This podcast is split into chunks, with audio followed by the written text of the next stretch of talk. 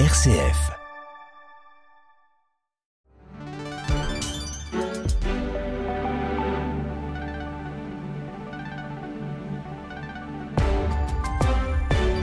RCF, il est 19h. Le journal Grégoire Gindre. Bonsoir à toutes et à tous. À la une ce soir, Israël, toujours sous le choc. Un peu plus de 48 heures après le début de l'offensive du Hamas, la région est plongée dans une extrême tension. L'État hébreu tente de reprendre le contrôle et fait le siège de l'enclave palestinienne. Plusieurs rassemblements en soutien à Israël se tiennent en ce moment dans plusieurs grandes villes françaises. Une longue page consacrée en début de journal. Et puis dans le reste de l'actualité, cette question, la sécheresse aura-t-elle des conséquences à long terme sur nos maisons? Les sols pleins d'argile se fissurent par manque d'eau. Un rapport parlementaire remis aujourd'hui à Gérald Darmanin alerte sur un phénomène dont nous n'avons pas encore saisi la mesure, vous l'entendrez. Et puis le contre-la-montre est lancé. Feu vert pour Antoine Dupont à 6 jours du quart de finale des Bleus face à l'Afrique du Sud. Titulaire, sur le banc ou en tribune, tous les scénarios sont encore possibles. Les détails en fin de journal.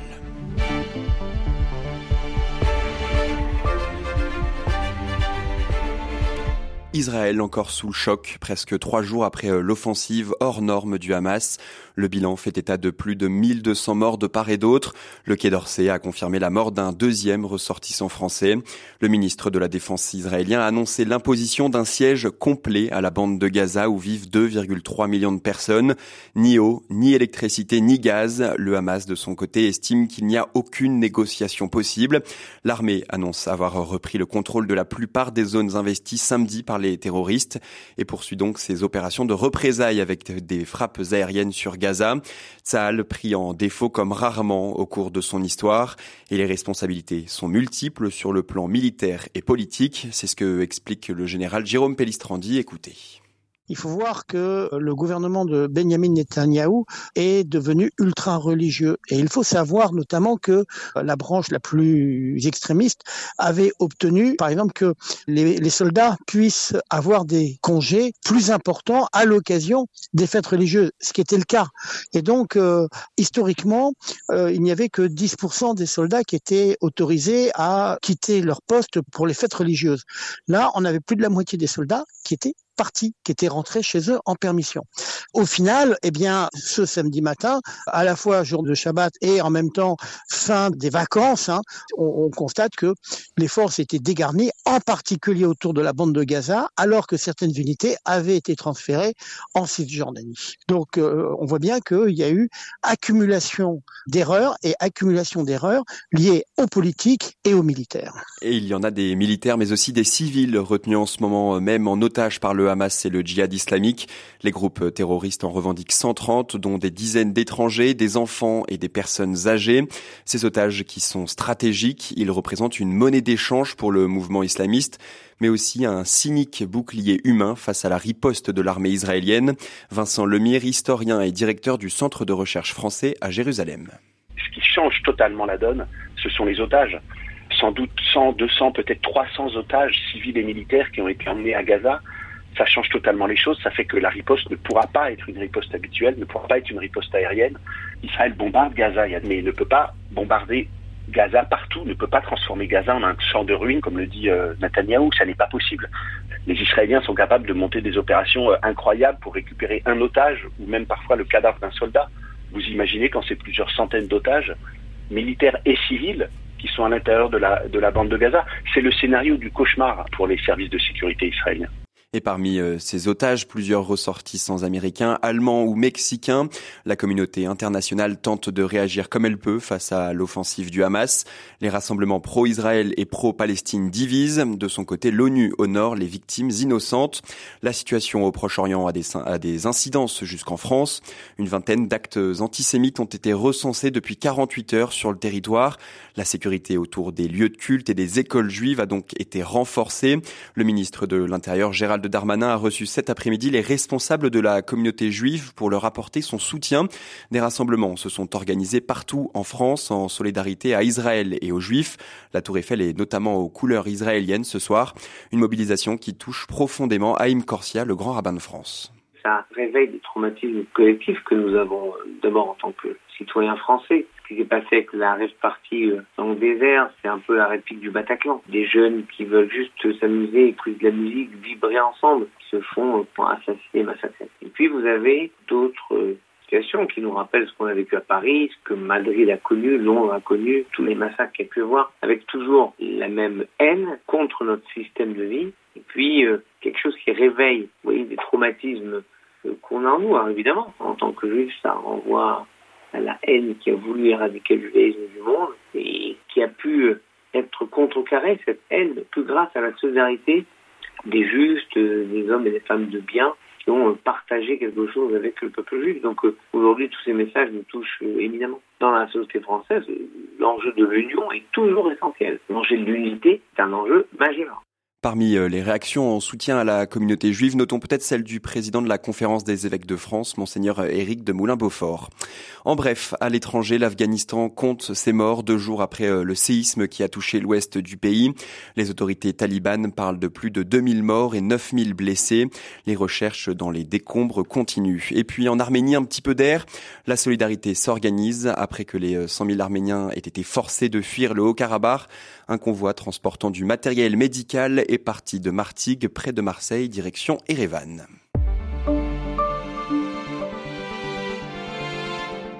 À Mayotte, les habitants du 101e département français ont entamé une grève illimitée aujourd'hui. La situation est critique sur l'île. Les habitants n'ont accès que deux jours par semaine à de l'eau et elle n'est pas toujours potable. La population sur place alerte sur les complications pour euh, la santé à venir sur l'île.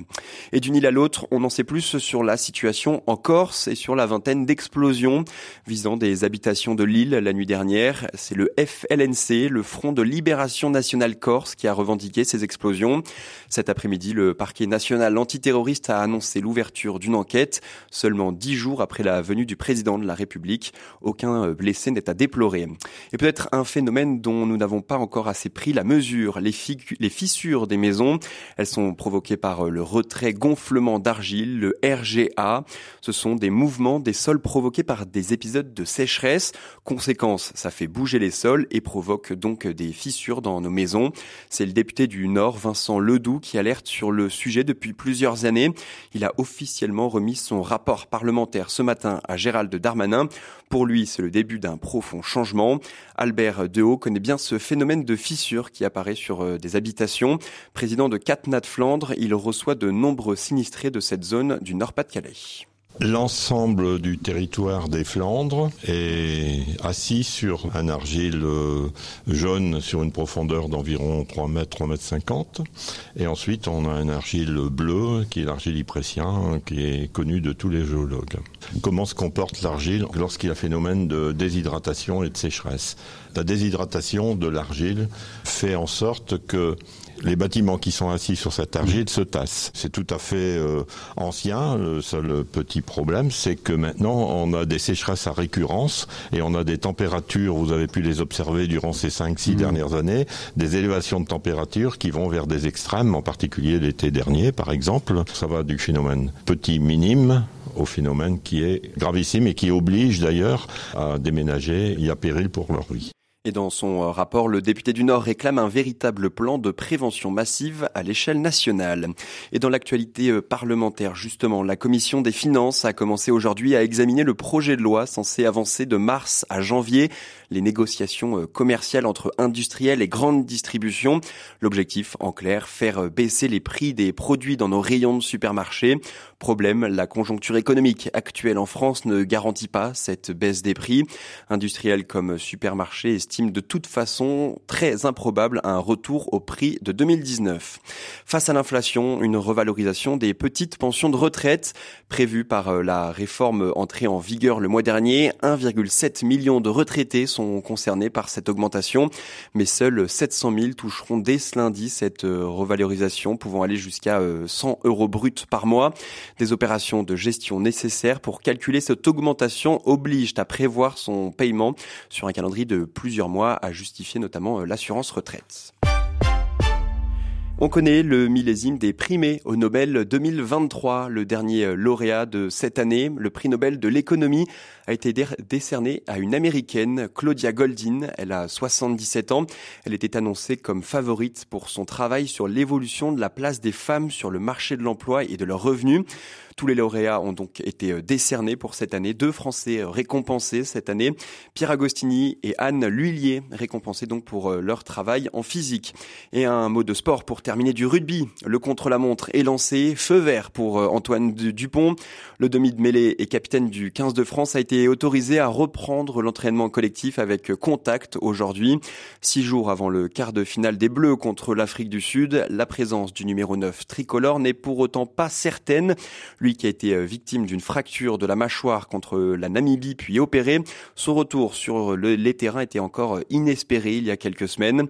Alors il faut se montrer prudent du côté du staff de l'équipe de France. Pour euh, Ludovic Ninet, journaliste indépendant et auteur de l'ouvrage Petit éloge du rugby, ce retour rapide sur les terrains doit nous interroger. Je pense pas qu'on le fera jouer à tout prix. Aujourd'hui, il est ramené dans le groupe et il s'entraîne à nouveau. Et je pense que c'est pour voir comment il se comporte, comment est-ce que ça se passe pour lui, pour euh, l'évolution de sa blessure. Maintenant, ce que ça peut raconter tout ça, c'est quelle place on donne à la récupération, quelle place on donne au corps dans le rugby et là, c'est une très vaste question. C'est pas encore sûr qu'il rejoue.